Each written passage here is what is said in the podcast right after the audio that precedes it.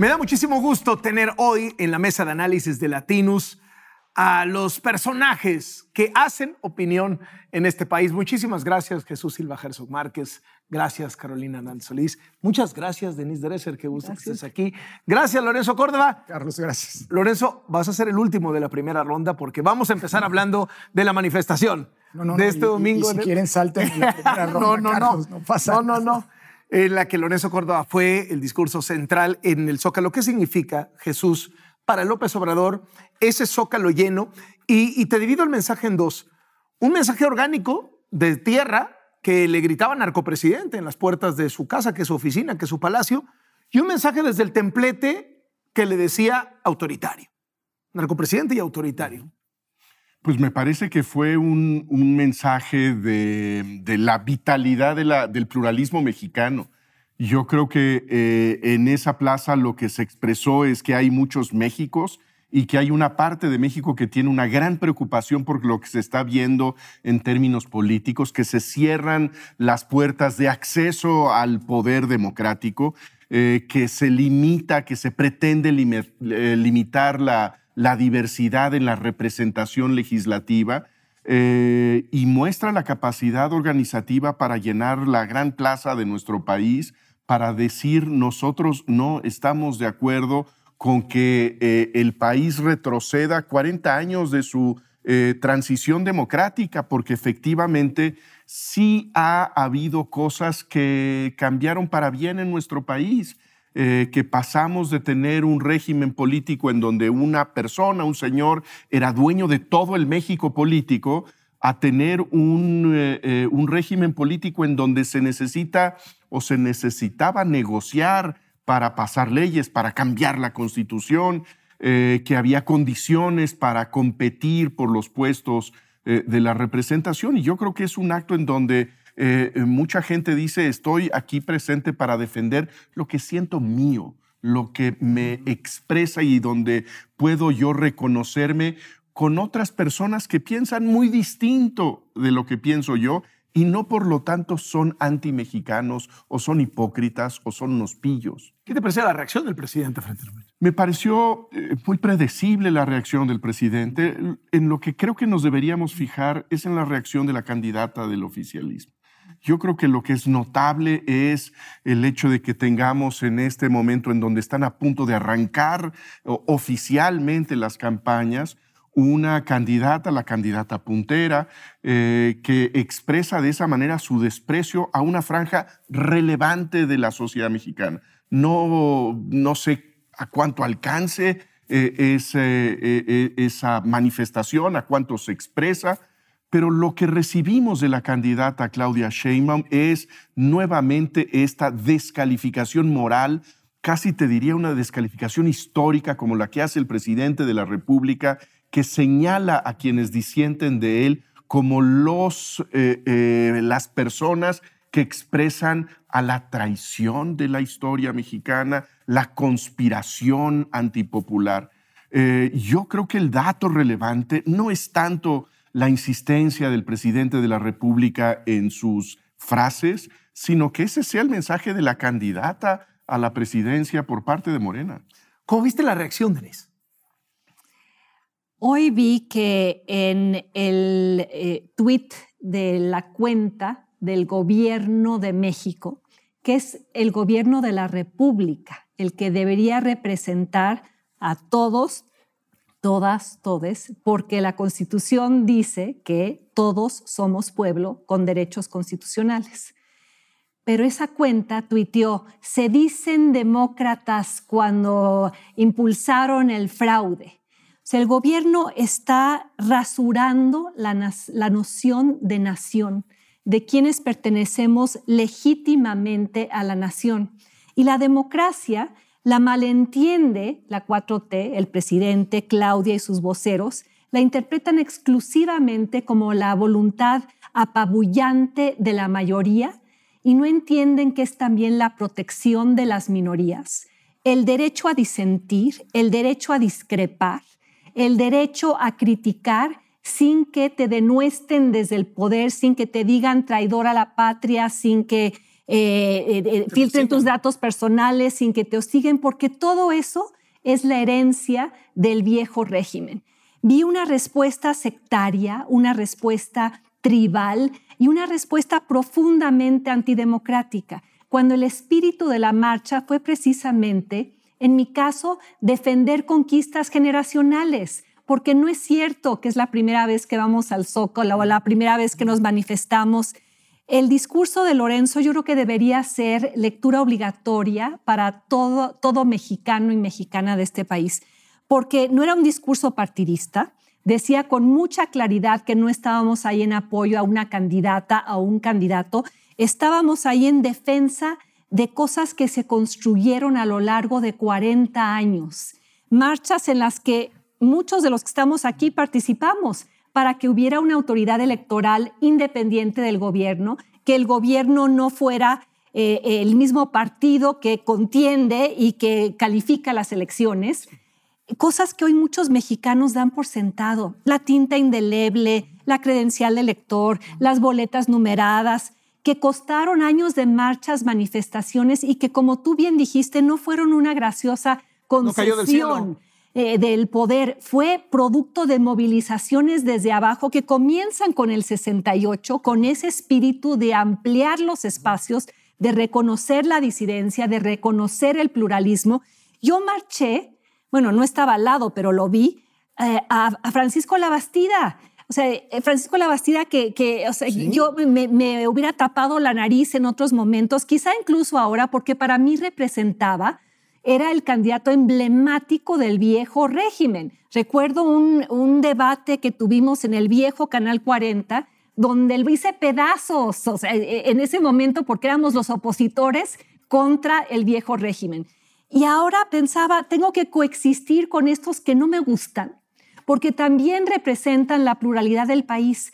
Y, y, más allá de que hubiera 20 líderes de partidos de oposición, lo que yo vi ahí fue un espíritu ciudadano, fue una, una marcha eh, variopinta. No es cierto que fuera, como dijeron, de los blanquitos, de los de clase media alta. Creo que faltaron jóvenes y eso creo que es el reflejo de lo que sí nos faltó durante los últimos 30 años, que fue pedagogía democrática.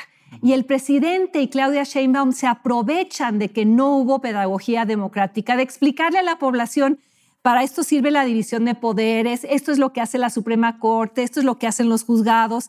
Y como muchos no lo saben, el presidente y Claudia Sheinbaum llenan esos huecos con, ah, no, la democracia es el pueblo, la democracia son las consultas populares, la democracia es la 4T, cuando la democracia es simplemente un proceso para elegir a alguien, pero que se combina con el pluralismo, eh, el derecho a disentir, con eh, eh, algo que hoy sí me parece está profundamente en riesgo. Durante años, ¿cuál fue la convocatoria en este país? La equidad electoral que la oposición pudiera contender en condiciones de equidad. Cuando el PRD era minoría, exigía defensas a las minorías, como las plurinominales y la representación en el Congreso. Ahora que la izquierda es mayoría, ya no quiere representación de las minorías y va en contra de todo aquello por lo cual luchó alguna vez. Antes luchaba por la democracia, por los contrapesos, por la división de poderes y ahora lo que quiere es perpetuarse en el poder violando las leyes de la democracia. Eh, Adam Przeworski, el famoso teórico de la democracia, dice, democracia es partidos que pierden elecciones. Morena está haciendo todo, incluyendo las 20 reformas del presidente que Claudia Sheinbaum ya declaró que va a ser suyas, que lo que hacen es crear un, un escenario para que Morena nunca más vuelva a perder el poder.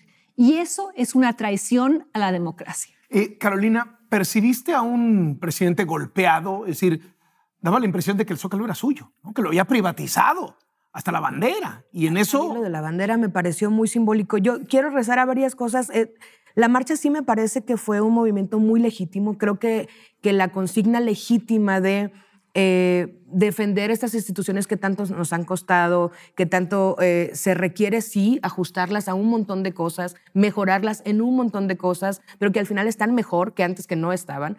Lo de la bandera me parece existen, antes sí, no están ahí y existían. por lo menos hay que funcionarlas a partir de ahí, ¿no?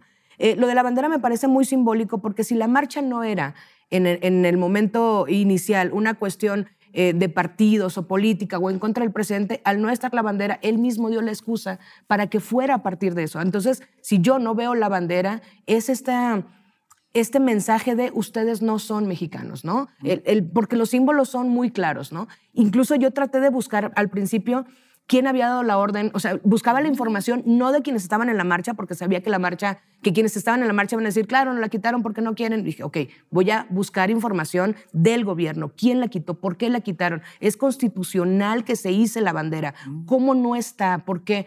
Y, y la respuesta que dieron, que fue muchas horas después, es de que pues como estaba en vallado no podían entrar por la... ¿De qué me estás hablando? Es absurdo y es... Y eso es donde te empiezas a enojar porque dices, ¿por qué me tratas? Y el ejército que no puede traspasar vallas. ¿Cómo no? O sea, las vallas que puso el ejército. que puso el ejército. No, o sea, el ejército puso las Es vallas me- que no Me estás puede diciendo que si sonara la alerta sísmica en ese momento, nadie puede entrar ni salir de palacio, que además a mí me asusta terriblemente la alerta. Entonces era como, es un absurdo, pero están tan acostumbrados a darnos razones absurdas que lo dicen. Una de las cosas que sí me gustaría, eh, que no quiero dejar pasar en aras, como dicen, en aras del debate, eh, hay una parte, y voy a voltear a hablar, hay una parte, me encantó el discurso, y aquí viene el gran pero, me encantó el discurso, pero hay una parte en donde dices que eh, la sociedad es en donde, esta sociedad que tenemos todas y todos tenemos cabida. Y creo que eso es lo grave, que realmente no todas y todos tenemos cabida y por eso tenemos que seguir luchando, porque estas instituciones se mantengan, porque no en, en el papel sí, pero en la realidad hay un montón todas y todos que no tenemos cabida ni en la democracia que venden, ni en los partidos, ni en los planes de trabajo, ni en la, o sea, en un montón de esferas estamos aún relegados. ¿Y esos aislados crees que se identifican con el presidente y con su Claro, es que esos son los que se identifican A los con que les él. habla López Por supuesto, porque es gente que hemos o que ha sido ignorada durante un montón de tiempo. Y por supuesto que cuando sienten que alguien les habla, sea verdad o no, pero el discurso es tan potente de a ti que nunca te hicieron caso, yo te voy a hacer caso. Entonces, justo esos por lo que esos son por los que hay que seguir luchando que, que la institución se mantenga. Lorenzo, ¿crees que fue, eh, yo sé que no fue convocada para temas partidistas, Sí.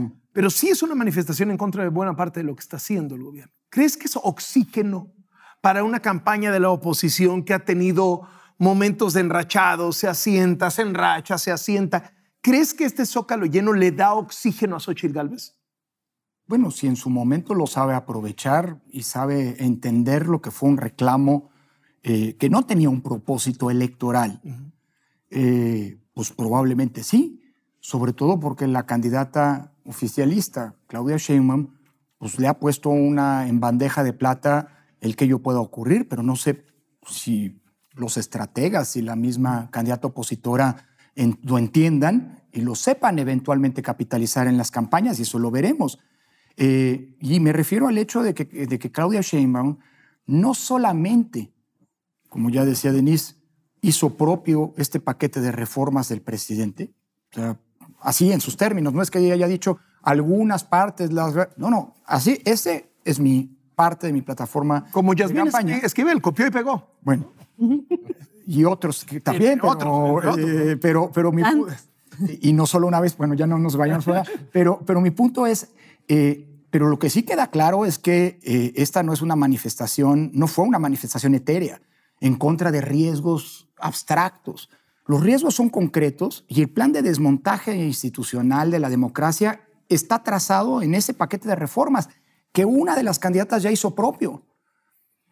La Se vuelve la candidata de la antidemocracia. bueno, por lo menos que sostiene una serie de propuestas que son profundamente regresivas en términos democráticos.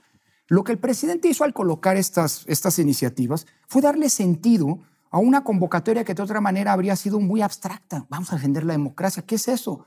Vamos a defender cosas muy concretas. Vamos a defender el hecho de que haya jueces que te puedan proteger con sus sentencias frente a los abusos del poder. Porque si son electos por la mayoría y el poder en democracia lo ejercen las mayorías, ¿qué te pues, ¿no? Este, vamos a protegerte El- el- para que siga habiendo voto libre y los El votos tribunal electoral jamás hubiera fallado en mi contra Pues sí. en esta demanda que hizo la diputada de Morena si todos fueran electos y fueran entonces representantes Fallado de a tu Morena. favor. La mayoría. Fa- Perdón, fallado Pero- en mi favor. Pero, pero la, la democracia significa que los periodistas puedan presentar Investigación. investigaciones relativas a la corrupción. Democracia significa que puedas preguntar a través de vías de transparencia y no solamente esperar a que generosamente el gobierno O que exista un instituto transparencia. Había una serie de cosas muy concretas que son las que se, mate- em, se materializaron como elementos de, de- de protesta, digámoslo así, en las manifestaciones.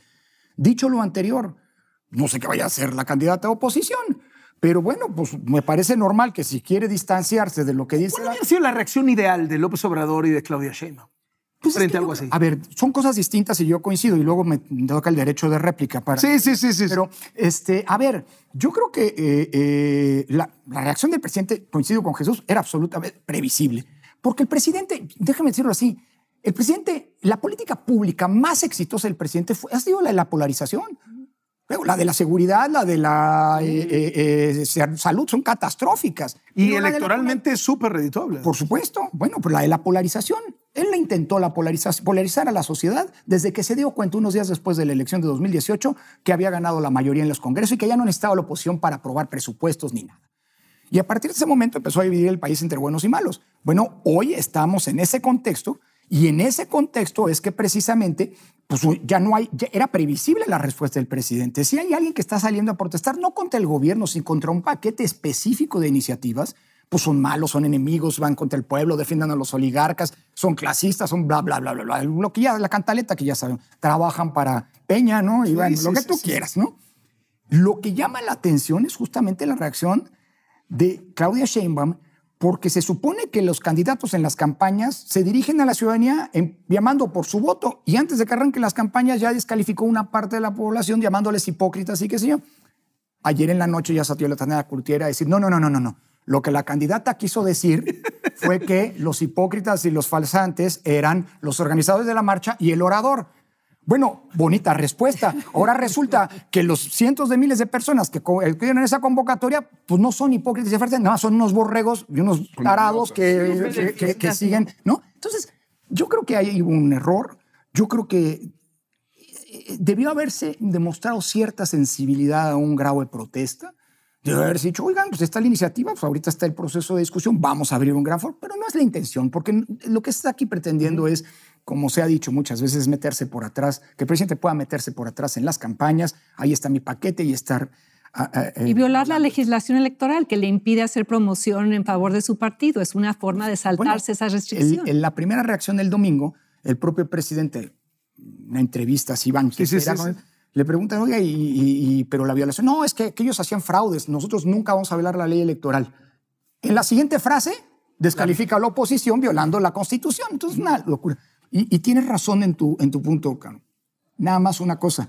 Por eso quise arrancar el discurso reconociendo que en este país tenemos graves problemas que son justamente los que generan ese malestar y que provoca que haya gente que diga, yo para qué quiero esto, yo donde siempre he sido un excluido y por eso escucho al que por primera vez Al que me habla. Y yo creo que mientras eso no se resuelva, la democracia va a estar en riesgo, no solo por el paquete de reformas, sino porque se va a generar ese caldo de cultivo que va a alimentar ese malestar. Jesús, ¿crees que esto le da oxígeno a la oposición? Los mejores momentos de la oposición, los mejores momentos de Xochitl Gálvez concretamente, han sido bajo acoso del, del presidente. ¿no? Así surge su candidatura. ¿Crees que esta respuesta de descalificar a las miles de personas que marcharon en el Zócalo y en todo el país, de decirles hipócritas por parte de Claudia Sheinbaum, racistas, clasistas, le pueda dar gasolina? Yo creo que lo, enmarca bien Lorenzo con, con su respuesta. Es un, es un espacio que le permite a la candidata de la oposición tener un diálogo mucho más directo con las personas que está escuchando. Eh, creo que cuando hay una candidata que muestra disposición a escuchar a los demás, pues me parece que puede ensanchar su base de simpatías, que es exactamente lo contrario a lo que hace Claudia Sheinbaum, aferrándose a la base de los más leales del morenismo, eh, con, la, con el cálculo de que eso le basta, de que es suficiente mantener a los leales, eh, reiterar su lealtad absoluta, acrítica al presidente de la República y que eso implica la necesidad de hostigar, de ofender, eh, de, de agredir a los, a los críticos. Habrá que ver a lo largo de las próximas semanas si ese cálculo es un cálculo sensato, porque creo que tiene espacio de crecimiento la candidata que esté dispuesta a escuchar, a oír, a dialogar. Eh, y lo que ha hecho Claudia Sheinbaum es seguir con esta estrategia de ningunear a los demás. Creo que es un acto Es de una de gran exitosa. soberbia.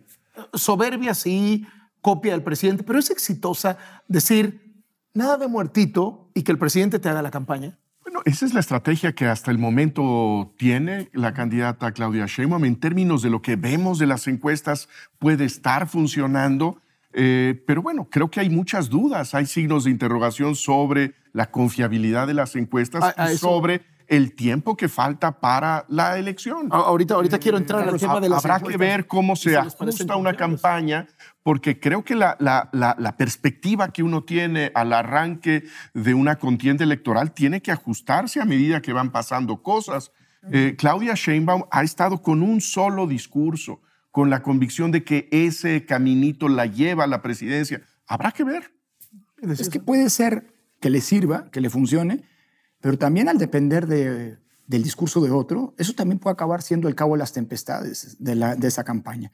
Bueno, Es lleva el decir, presidente un mes. Es que ese es mi punto. El el presidente no está. él, ¿no? Y lo que viene pinta para ser Ahorita hablamos. igual de complicado. ¿Se capitaliza esto políticamente para la oposición, Denise?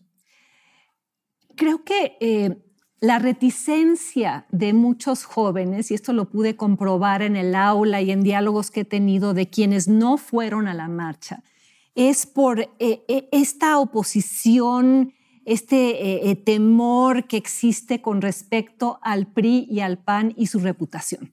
Eso es innegable. Sigue siendo un equipaje pesadísimo para Xochitl. Muy O pesado. sea, no es Xochitl la bronca. No, yo creo que no es ella, es quienes la acompañan. Es Marco Cortés, es Alito, es eh, eh, eh, La Bastida, otros que estuvieron ahí en la marcha, que, que son re- realmente, yo la sentí mucho más ciudadana. O sea, si yo fuera Xochitl, y no es mi papel eh, asesorar a campañas, pero ah, creo que habría que enfatizar esto de trasciende filias y fobias partidistas, trasciende izquierdas y derechas. Lo que nos convoca es defender la alternancia, es defender la eh, que haya verdaderamente división de poderes, que, que los órganos autónomos que tuvieron fallas, cómo los mejoramos. Algo que, que sí creo que podría subrayar la oposición, Xochitl en específico, es esta idea de que las instituciones sí se tocan pero solo para mejorarlas.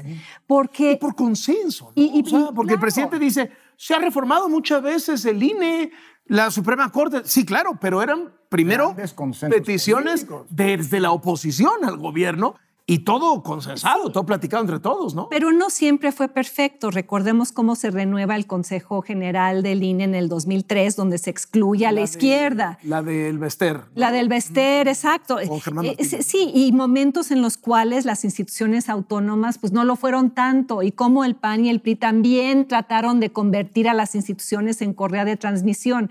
Pero todo eso es lo que este presidente debería haber compuesto.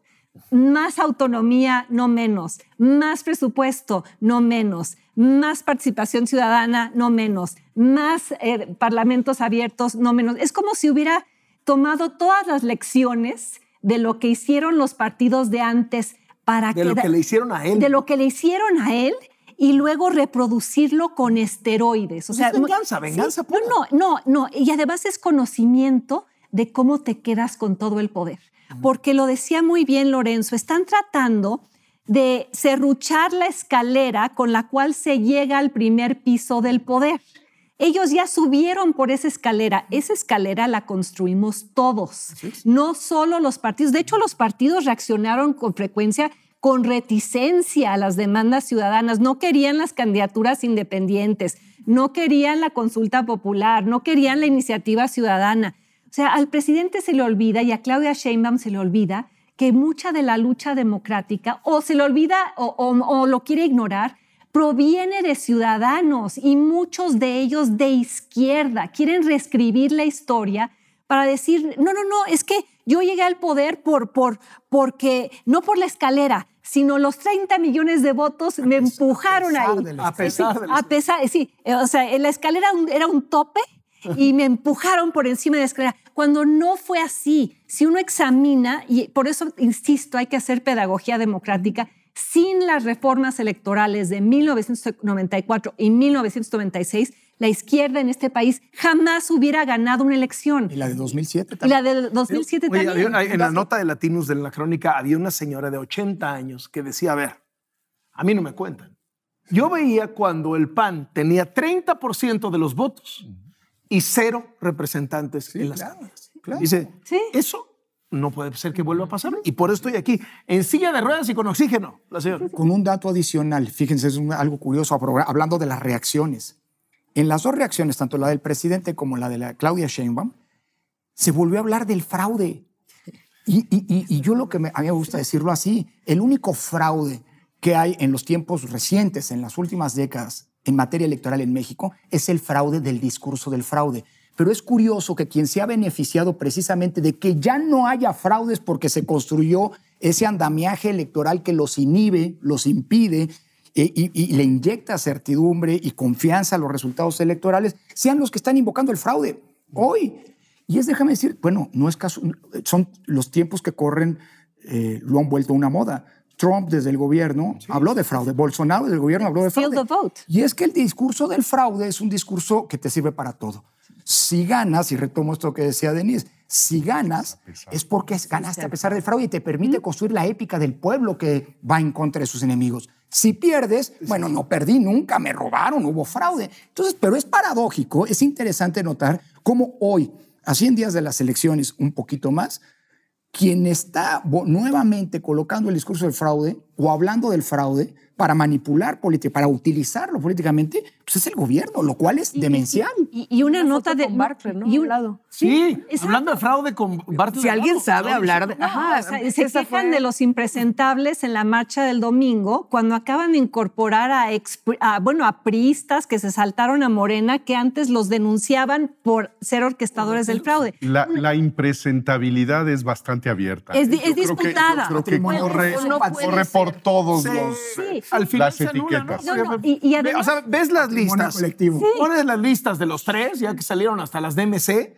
y en todos hay veneno, ¿no? A, En a ver, todos. o sea, Sandra Cuevas y Alejandra Barrales regresando del exilio político y del departamento multimillonario en Miami, dándole una patada en, en- en- en- en- en- ahí, ahí donde duele, muy a, a Movimiento Ciudadano. "Esa soy yo". Sí, que tuvo en algún momento la oportunidad de convertirse en una opción interesante. Pero nota de pie de página, acaba de salir que el partido más multado en las pre, pre, pre, pre campañas por irregularidades en el reporte de su gasto es Morena. Entonces tampoco, A ver, puede- eh, Xochitl dice, estoy enfrentando una elección de Estado. tampoco pueden decirse impolutos que siempre defienden la ley, respetan las instituciones, cuando al contrario, y por cierto hoy terrible, que el INE decidiera no quitarles el registro a 24 candidatos que no presentaron sus Informe informes eh, a tiempo. Ojo. O sea, y es- después del caso Salgado Macedonio Sí. y Raúl Morón y qué sé yo,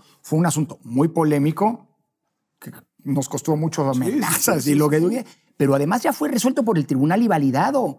O sea, está yendo Ya sin se había avanzado. Claro, está yéndose. y le están dando un certificado de impunidad al que no presente gastos de campaña, ¿no? Eso me No, parece y, y- brutal y- y eso. pésimo del INE de Tadei, porque ya estaba el precedente y porque además pues, hubo receso, se debatió, eh, se acusaron los unos a los otros, na- nadie entendía cómo iban a votar. O sea, esto va a acabar en el tribunal otra vez. A ver, el tema de las encuestas, Caro. Eh, el otro día hicimos un análisis de 15 casas encuestadoras, todas muy famosas, todos, todas de nombres muy reconocibles en la opinión pública. Y hay diferencia entre Sheinbaum y Xochitl Galvez.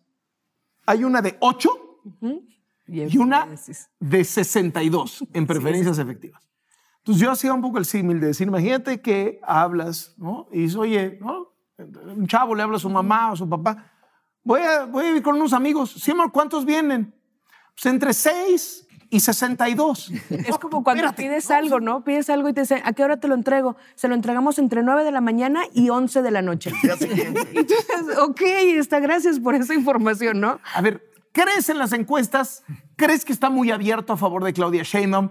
¿Crees que las encuestas están vendidas? ¿Qué piensas? Yo no creo que estén vendidas, pero creo que es muy difícil leer, el, o sea, que es muy difícil que el termómetro de una, de una encuesta nos dé realidades, porque son muy diversas. A mí, por ejemplo, nunca, nunca, jamás en la vida me ha preguntado alguien en una encuestadora eh, por quién voy a votar de verdad nunca. Y estoy, yo contesto mi teléfono para que sepan. Entonces, creo que eh, hay, hay, un riesgo muy... Dalo para que te marque. este, hay un riesgo ahí, ¿no? Eh, en ese sentido, creo que es muy difícil tener una encuesta. Yo creo que estos números de las encuestas, justo como ese Chucho, le juegan en contra a Claudia, porque puede sentir esa certeza del 60. Hay encuestas en las que tiene el 136% de la aprobación, ¿no? Entonces, con, esas, con esos números dices, pues yo aquí me siento, no hago nada. Yo no, y lo hemos visto, lo curioso es que lo hemos visto una y otra vez en un montón de escenarios en donde todas las encuestas dan algo y de repente el día de las elecciones es totalmente loco. O sea, es una historia... En ha pasado en México y ha pasado en el mundo. En Estados Unidos, ha pasado en Brasil, ha pasado en todos lados. En Argentina. En, Argentina. Acaba de pasar en Argentina. Y además lo decía, o sea, si te fijas, es la misma cosa que decíamos con Trump, que decíamos con Andrés y que decíamos con Milley. Claro que no va a ganar. O sea, claro que no va a ganar. Pum, gana, corte A. Entonces, no, no creo. Eh, mi, colega del ITAM, Alejandro Moreno, hoy me decía, eh, en las contiendas presidenciales vemos moverse mucho a las encuestas hasta marzo o abril. Eh, en los meses anteriores se quedan ahí fijas. Y cuando empieza a haber diferencias y avances o retrocesos, bueno, yo me acuerdo de la elección del el 2006. Calderón López Obrador. López Obrador comenzó esa contienda cuando arrancaron las campañas con 30 puntos de ventaja.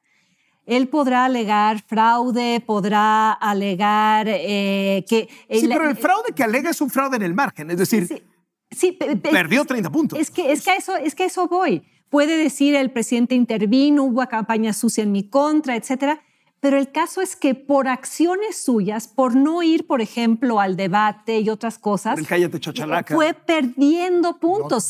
No, no, invitar a sí, Cárdenas. Sí, las campañas y los candidatos ahora sí importan. Mm.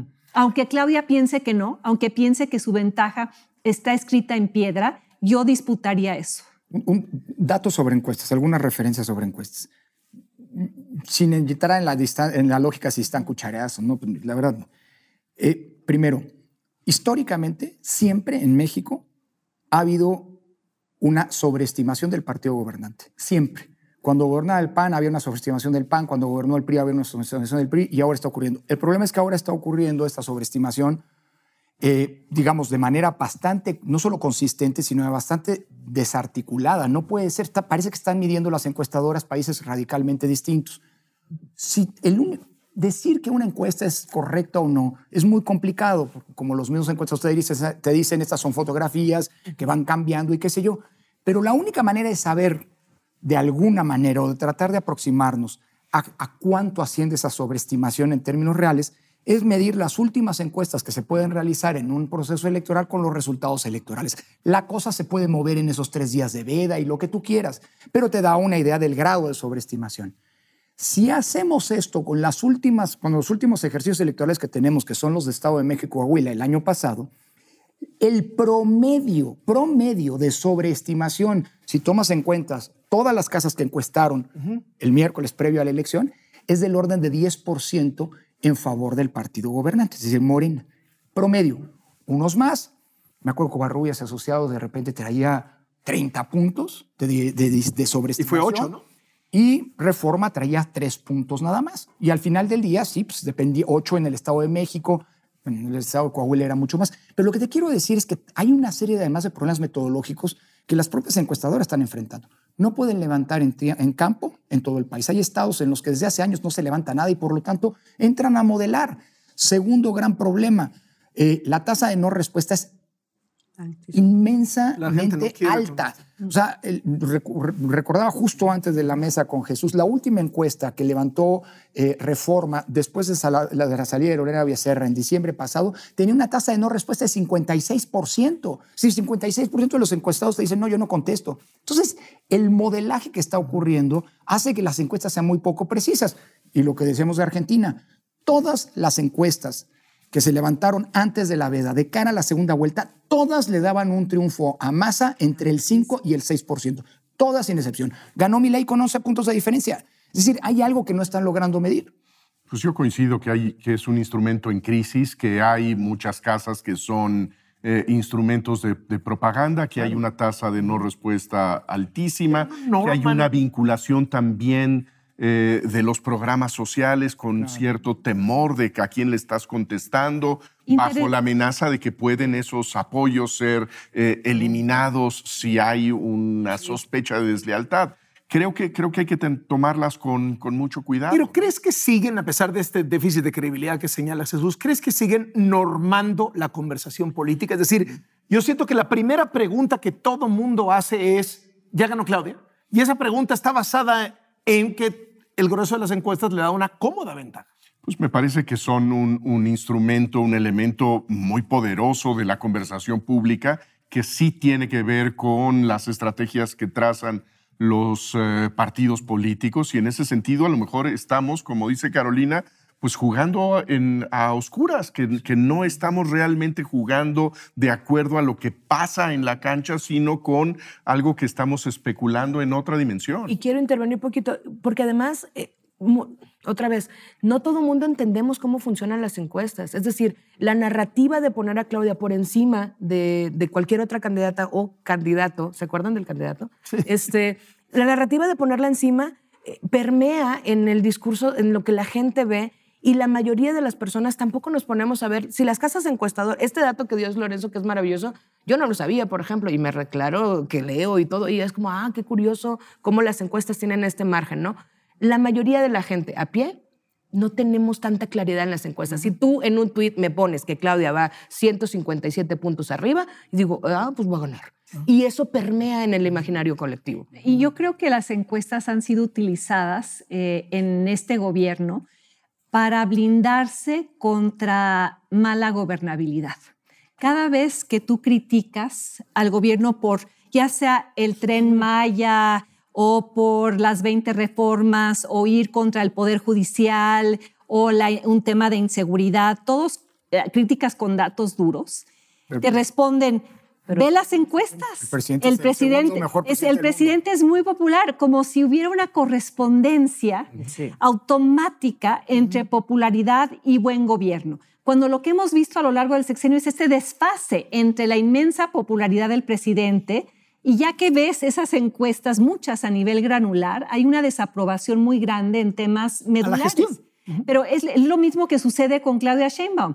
Eh, va adelante por 20 puntos, entonces ella, o 16 o 4 o los que sean, o 137, el caso es que ella va a revirar diciendo, pues yo no tengo por qué hacerle ajustes a mi campaña, a mi mensaje, yo puedo avalar las 20 propuestas del presidente, aunque sean profundamente antidemocráticas. O sea, yo me pregunto si realmente Juan Ramón de la Fuente, otros que la... Oye, esos quedaron un poco en ridículo. Eh, no, pero esos que la acompañan, que forman parte del gabinete, digamos, de preparación, esbozado, de plan, del pre-pregabinete. no, no, que, que, están haciendo su plan de nación. Si ya leyeron las 20 propuestas que ella avala y si ya entendieron ellos que son, me imagino, quiero suponerlo, demócratas congruentes, si están realmente de acuerdo con la militarización permanente de la seguridad pública o si están de acuerdo en que se elija a los consejeros del INE o que se elija a todos los jueces por voto popular.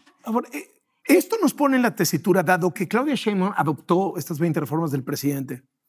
Eh, esto nos pone en la tesitura de que el 2 de junio vamos a tener que elegir entre mantener la democracia o ir hacia la dictadura? O sea, ¿sí es en realidad eso lo que vamos a enfrentar al final en la boleta? No me gusta usar la palabra dictadura, me parece que... Eh, demasiado fuerte. Demasiado fuerte. Creo que sí estamos en pleno proceso de erosión democrática y es un fenómeno que está ocurriendo a nivel... Si te la cambio por democracia y autoritarismo. Eh, no, yo diría más bien, eh, me gusta el término de Ziblatt y Levitsky, autoritarismo competitivo, donde todavía hay elecciones pero esas elecciones se llevan a cabo como se llevaban en el viejo régimen antes de los noventas, donde la oposición podía competir, pero nunca podía ganar. Le decían la dictadura perfecta. Eso, la dictadura perfecta. Pero y creo que sí estamos presenciando algo que es muy paradójico y que está sucediendo en muchas latitudes, que líderes eh, que llegaron vía elecciones legítimas usan a las instituciones de la democracia o las mal usan para erosionar la democracia y luego convocan al voto para, que, para encontrar validación popular a la destrucción de esa democracia y reitero, y tú lo dijiste también, imperfecta, con muchos problemas, con serios problemas de representación y tan es así que el presidente puede decir, ustedes sí son pueblo, porque estas élites no les hicieron caso. Esta era una democracia oligárquica, elitista, donde solo, solo se rotaban élites. Yo creo que la disyuntiva de la elección del 24 se planteó con el paquete de reformas del presidente y la absorción plena eh, por parte de Claudia Sheinbaum. Y sí creo que es una disyuntiva entre el pluralismo democrático y el autoritarismo. Ese es un proyecto de reconstrucción autoritaria. No le podemos dar muchas vueltas. Si ese proyecto que ha hecho suyo Claudia Sheinbaum se lleva a la práctica, el país pierde eh, el, orden constitucional, pierde capacidad para revisar la actuación de los poderes, pierde la capacidad de tener elecciones en donde haya realmente una competencia abierta por el poder.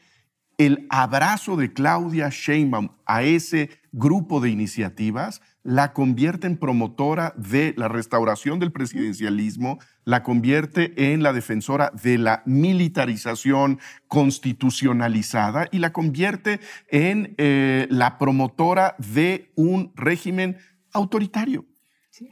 No sé si entiendo la tentación de colocarlo en estos lo único que digo es no caigamos en la trampa del presidente de jugarle a la, polarización, no es todo o nada. Es mucho más complejo la cosa. Pero yo sí creo que esta elección se van a definir tendencias hacia dónde vamos a caminar hacia el futuro. Aun cuando gane Claudia, Ciro Murayana escribió un artículo hace relativamente poco que matemáticamente demostraba cómo la, el conseguir una mayoría calificada en el, en el Senado con las reglas actuales es prácticamente imposible con lo cual es muy difícil que se modifique la Constitución, como ha ocurrido durante el gobierno de López Obrador, sin el aval de la oposición, porque todas las reformas constitucionales que se han hecho han sido con la oposición palomeándolas. Dicho lo anterior, yo creo que precisamente porque Claudia Sheinbaum adopta esta, esta agenda política de desmantelamiento institucional, si ella gana, vamos a seguir con una ruta que no sé si el día después nos implica perder la democracia, pero que va a significar ir desmantelándola, erosionándola, atacando a los órganos de, control. Eh, y por el otro lado tampoco es que salvamos la democracia. No, me queda claro. El proyecto eh, eh, tiene todos los puntos para hacer el dibujo de un régimen autoritario. Hay que seguir los puntitos. Ese es un régimen autoritario que lo pueda lograr, por ah, supuesto. hay, muchos obstáculos que todavía resisten. Y tampoco significa... Pero yo creo que hay que evaluar el proyecto. Estoy de acuerdo, en ese sentido tienes razón, porque es una tendencia. Dicho lo anterior, no, y si se concretaron hoy los 20 puntos, se acabó la democracia, ¿eh? O sea, ahí sí ya se acabó. La elección no es que se aprueben en automático, no, eso es lo que quiero decir, sino que puede continuar esa tendencia. Pero Lorenzo, la elección, el, presidente ha orientado la elección a decir, denos la mayoría calificada. Estoy totalmente de acuerdo. y él puede decir misa y que le den el 150%. no, no, no, pero yo, yo, estoy más de acuerdo, perdón, con, con, con la posición de Jesús porque creo que sí hay que sonar. No es que estemos en desacuerdo, ¿eh? Eh, ¿eh? creo que sí hay que sonar las alarmas, porque no, es, porque no es que Claudia Sheinbaum haya dicho el punto 19 no estoy tan de acuerdo. el punto 4, no, ese sí que conmigo no. Estoy totalmente de acuerdo. ella ya abrazó esa agenda de si, si, si, mañana se instrumentara Las conquistas de los últimos 40 años se borran y regresamos a, como eran las elecciones antes de 1988. Yo lo frasearía de este sentido, este, así, digo, también para encontrar algún punto. La elección sí se va, Claudia lo ha dicho con mucha franqueza. Si continuamos por esta ruta, con mucha claridad, yo soy un proyecto de continuidad. O continuamos por aquí, y claro que esa, la intención de esta ruta es la de un desmantelamiento eh, de, de, la, de la institucionalidad democrática, de reinstauración autoritaria, sin lugar a dudas, o si damos una inversión de ruta. Porque el que pierda Morena las elecciones y gane la oposición, que haya una alternancia, tampoco en automático salvo la democracia. ¿eh? Vuelvo a insistir, digamos, lo que nos encontramos es una, en, una, en una Y, en una encrucijada que no es menor en términos de continuidad, de ir al despañadero de, la, digamos, de las conquistas democráticas o tratar de revertirlo. El daño en mucho sentido ya está hecho. ¿eh? Sí. En, en de hecho, hay, hay, un libro. por ahí. no, lo, dijo, Carolina, Carolina. lo dijo Perjorsi cuando vino. Dejen hablar a las minorías. Quiero diferir un poco, yo ando muy diferenciona. Quiero diferir un poco, es que el proyecto no es clarísimo, porque las reformas, no, Chucho, porque las reformas suenan en lo que van a vender, en lo que va a vender Claudia, suena encantador, suena maravilloso. No es clarísimo, es clarísimo cuando te metes a revisar qué significa hacer esa reforma. Pero es lo que decíamos en la mesa pasada. A ver, la reforma, Claudia va a decir, quiero 100% de pensión para todos. Eso es maravilloso. Bueno, sí, pero no se puede. Ningún país lo hace porque implica que te exponga más dinero. Ah, pero otra vez, vas a meterme en, temas fiscales, no lo voy a entender. Quiero que, y por ejemplo, hay una, de las eh, reformas que ahí promueve es sobre el maltrato y crueldad animal. Yo que soy animalista, es como, por supuesto que quiero que se penalice en todo el país. Ajá, pero es viable, lo puedes hacer. Ya hay leyes, ¿por qué no se cumplen? Por eso no es lo que pone en riesgo la democracia. Eso, no, pero todo lo que va a decir Claudia, todo lo que va a vender, no suena a que pone en riesgo la democracia. Suena a que vamos a un país maravilloso. o sea, va a usar esas para hermoso. Claro, cuando te metes al detalle y dices, ah, es que eso no se puede, pero, yo, yo creo que hay que tomarse en serio la palabra de las candidatas. Ella lo que está diciendo es, este proyecto lo hago mío. ¿Cuál es la consecuencia? de esa absorción. Pero ella no va a hablar de la consecuencia. Está haciendo el cálculo electoral que eso le conviene. Bueno, que lo que le conviene electoralmente es destructivo de un régimen pluralista. Pero cuando lo vendan, lo va a vender. a lo mejor, a lo mejor electoralmente es atractivo. estoy de acuerdo con Carolina en que eh, la venta de esto eh, es una oferta muy seductora. Es demasiado bueno para ser verdad, no, deberías comprarlo. Porque no, porque además tu milagro. Porque además eh, eh, suena muy seductor decir esta es la democracia real. la otra era una simulación. y, luego, espera, ayer pone sus, los 15 puntos, bueno, los 20 puntos de la campaña y hasta en el último pone reforzar la seguridad pública en ningún momento pone militarización. ¿Y quién se va a poner a leer los 20 puntos con lupa? ¿Y quién no quiere que refuercen la seguridad? Tú, Exactamente. yo sí. Y eh, la aceptación al paquete, Chucho, lamentablemente va a venir de quienes dirán, esto va a ampliar los, los derechos sociales de quienes no lo tenían. Pero por otro lado, no, no van a decir, te damos derechos sociales a cambio de quitarte los derechos políticos. Pero muchas personas van a decir, pues yo nunca tuve esos derechos políticos, en cambio sí quiero que me mantengan la pensión, ¿de qué me importa? Eh, no me importa lo que pase con la corte a cambio de, recibir mi cheque. Eso creo que es a eso a lo que ella le está apostando. Pero yo, yo creo que una candidata que tiene la arrogancia de sentir que solo que tiene que dejar pasar el tiempo para ser presidenta, debería hacer las cuentas debería eh, hacer la cuenta de qué significa ese regalito que está haciendo Andrés Manuel López Obrador y que si ella gana la presidencia de la República, ella tendría que pagar. Tendría que haber un sentido de responsabilidad política de quien siente que solo le falta tiempo para ser presidenta de México. y no ha tenido la fortaleza para decir, acompaño al presidente en todas estas cosas Todas estas hay que revisarlas en la nueva legislatura, de acuerdo a lo que salga en los diálogos de la República. Incluso lo de me, me, parece que habla muy mal de la candidata Claudia Sheinbaum cuando no es capaz de hacer un discernimiento de ese paquete de reformas y no tiene esta responsabilidad de hacer el cálculo de lo que eso cuesta. ¿Y a qué le va a costar? A ella, por, supuesto, ¿no? En eso viene, totalmente de acuerdo. Digo, viene la parte más interesante de todo el proceso electoral, es decir, las campañas electorales. Y ese es el momento en el que va a tener que hacer esas cuentas, Claudia, cuando supongo, no sé qué vayan a hacer, pues vaya a tener enfrente a una candidata y a un candidato que le van a echar en cara eso. Esperamos. Es decir, lo que quiero decir es, a ver, cuidado, una cosa es lo que está en juego y otra cosa es cómo lo van a querer vender. Porque, claro, te va a vender, Claudia te va a vender, pues esto es mucho mejor. Bueno, habrá que ver qué le contesta Xochitl y qué contesta Álvarez Maínez y qué sé yo. ¿Y Lo que cómo quiero reaccionan los medios? Sí, ahora, ahora le salió lo racional que siempre se celebra a, a Jesús. Tendría que hacer las cuentas. Creo que las campañas son el peor lugar para que aflore esa responsabilidad de parte de los políticos. Pero he dicho, pero al margen de eso, claro que debería hacerlo y alguien se los tiene que exigir. Yo creo que desde la opinión pública, desde la sociedad, hay que exigirles que eso nos los digan en las campañas, porque van a salir a pedir nuestro voto. Yo aprecio que exijas eso. Yo también lo exijo. Pero ha sido un gobierno que ha gobernado felizmente sin hacer las cuentas. Yo creo que lo mejor que le podría pasar a Claudia Sheinbaum, quizá ella no se da cuenta, es no tener mayoría en el Congreso. Porque entonces eso, con eso podría evitar lo peor de las 20 reformas y decir la oposición me está acercando. Claro. Porque si gana y tiene que cumplir con lo que ofreció, ¿qué va a suceder? Cumplirle a López Obrador. Y, y cumplirle al López Obrador y cumplir eh, eh, la agenda de él sin que le corte la cabeza con la revocación del mandato, que incluye reducir el porcentaje de la a decir, votación al 30%. para que sea vinculante. Eh, y, y si se ve obligada a cumplir, pues no hay erario que dé, no hay reforma fiscal que dé, los números simplemente no dan.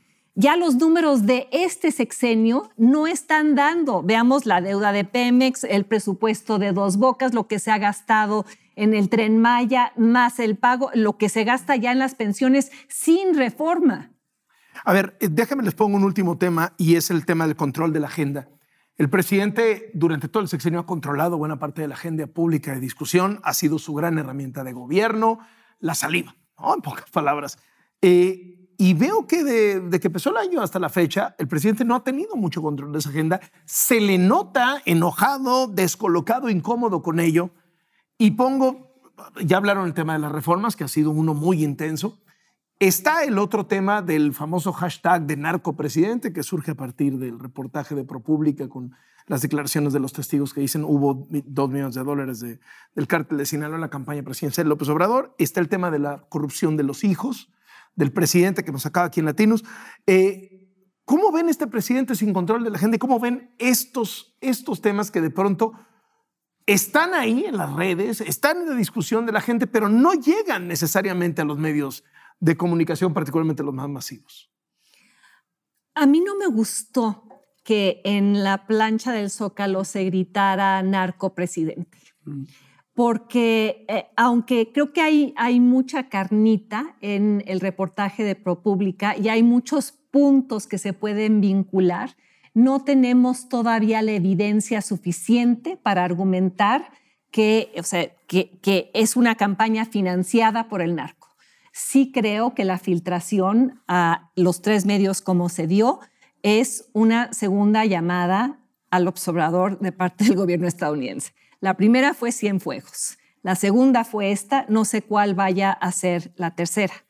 Respecto al tema de la corrupción que lo rodea, creo que es la obligación de los medios diseminarla, porque el presidente hace mucho énfasis en que el viejo régimen, los otros partidos fueron saqueadores, cuando estamos presenciando el surgimiento de nuevos saqueadores, incluyendo a las Fuerzas Armadas, porque todo lo que... eh, me di cuenta, eh, ahora que, que, perdón por hacerle publicidad a mi libro, pero yo hice la versión en audiolibro y el concepto que más repito es adjudicación directa. Seguro, eh, esto no, no, no, le hace promoción al libro. ¿Quién va a leer un libro donde lo que más se repite? Sonó súper tentador. Exacto, ¿verdad? Qué sexy, adjudicación directa. Pero, pero a ver...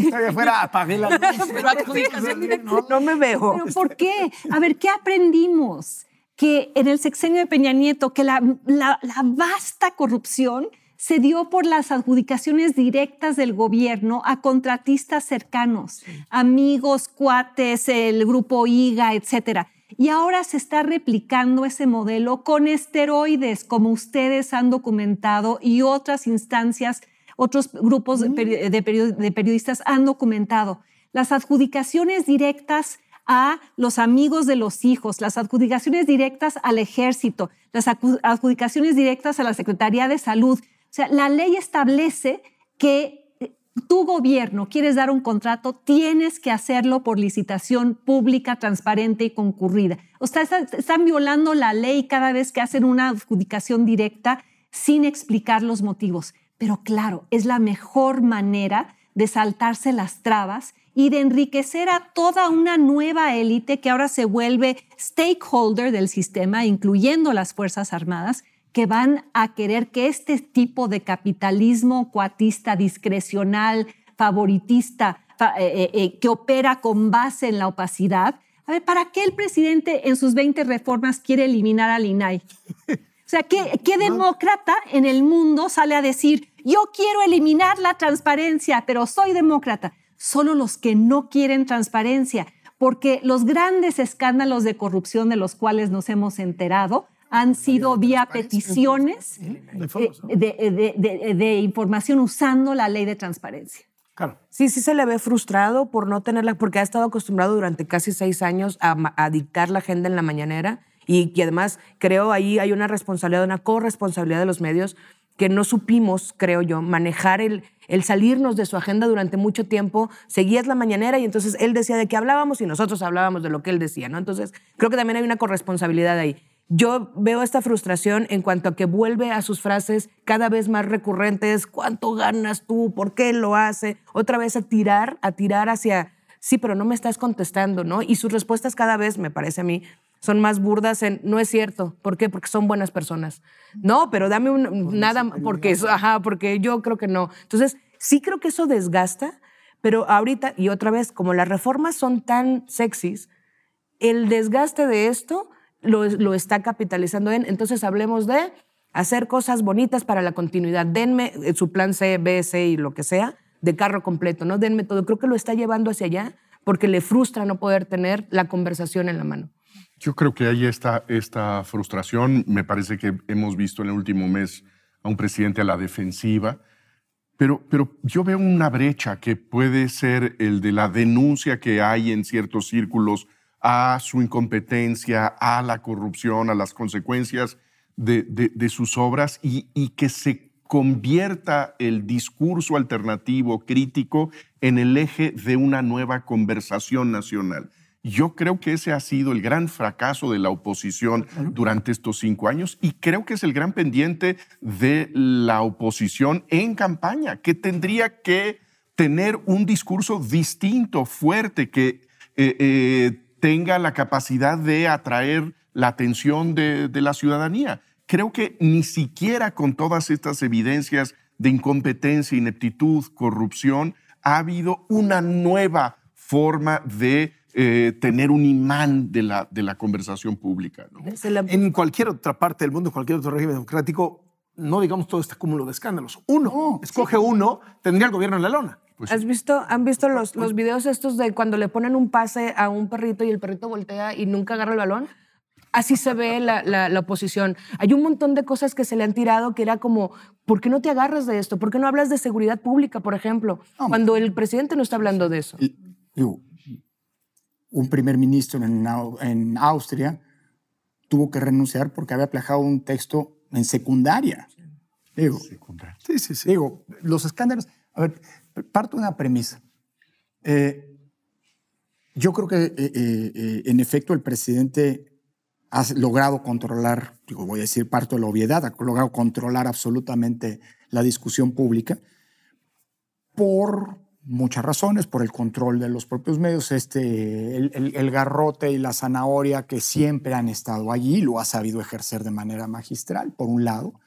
En segundo lugar, por la incapacidad de tener una oposición que sea capaz de responder y de colocar su propia agenda, que es la agenda de crítica al gobierno. O sea, la oposición eh, todo el tiempo estaba jugando el juego, ha estado jugando el juego del presidente. Este era un gobierno mandado a hacer para construir una especie de gobierno sombra, como los que ocurren en los países anglosajones, en los que cada vez que sale un ministro, de, o que casi nunca sale, entonces es el presidente, pues sale el experto a decirlo Y eso le ha salido muy bien. Eso es lo que explica por qué sus políticas públicas en lo individual, todas invariablemente, hasta los programas sociales, están que es la mejor valuada, están menos eh, valoradas que su, que su aceptación colectiva. Dicho lo anterior, pero lo que viene, que es tu pregunta, Carlos, es inevitable. Estamos en el final de un sexenio. La historia enseña precisamente que estamos en el año del ocaso del poder presidencial. Faltan siete meses y medio, un poco, un poco más de siete meses, para que termine este gobierno. Y además viene además la campaña electoral en donde se supone que el protagonismo no es el del presidente. El presidente va a hacer todo lo que pueda por meterse y a lo mejor eso implica, digámoslo así, un error. Eh, porque su, necesidad de estar presente es casi incontinencia. tiene que estar, tiene que ser, tiene que colocar, Tiene que tratar de él. Y bueno, pues suele ocurrir que pues, el poder se va agotando. es una, hay una ley cíclica y en un país como este, los, digamos, los tiempos están muy bien definidos. El sexto año, el último año del sexenio es un año de ocaso, es el año en el que surge el nuevo eh, protagonista o la nueva protagonista. Y eso tarde o temprano le va a estar pasando. ¿Eso qué puede abrir la puerta? A que cometa errores. lo estamos viendo, las reacciones son cada vez más furibundas. Eh, eh, a que, eh, y eso, a que canse a su propia audiencia y eventualmente a que pueda llegar a ser el principal problema que va a enfrentar Claudia Sheinbaum en los tres meses que venga pues porque va a tener que conjugar la lealtad y la condescendencia y la repetición del discurso presidencial. Con el pago de las facturas. Uno con el pago de las facturas, por eso le tocará si gana después, con su propia identidad como alguien que quiere gobernar a este país. Entonces yo creo que vamos a ver veces bien interesantes en este sentido. Les agradezco muchísimo que nos hayan acompañado a la mesa, como siempre. Gracias, Lorenzo, gracias, Denise, gracias, Carolina. Muchísimas gracias, Jesús. Carlos, gracias. Y gracias a ustedes por seguirnos aquí en Latinos.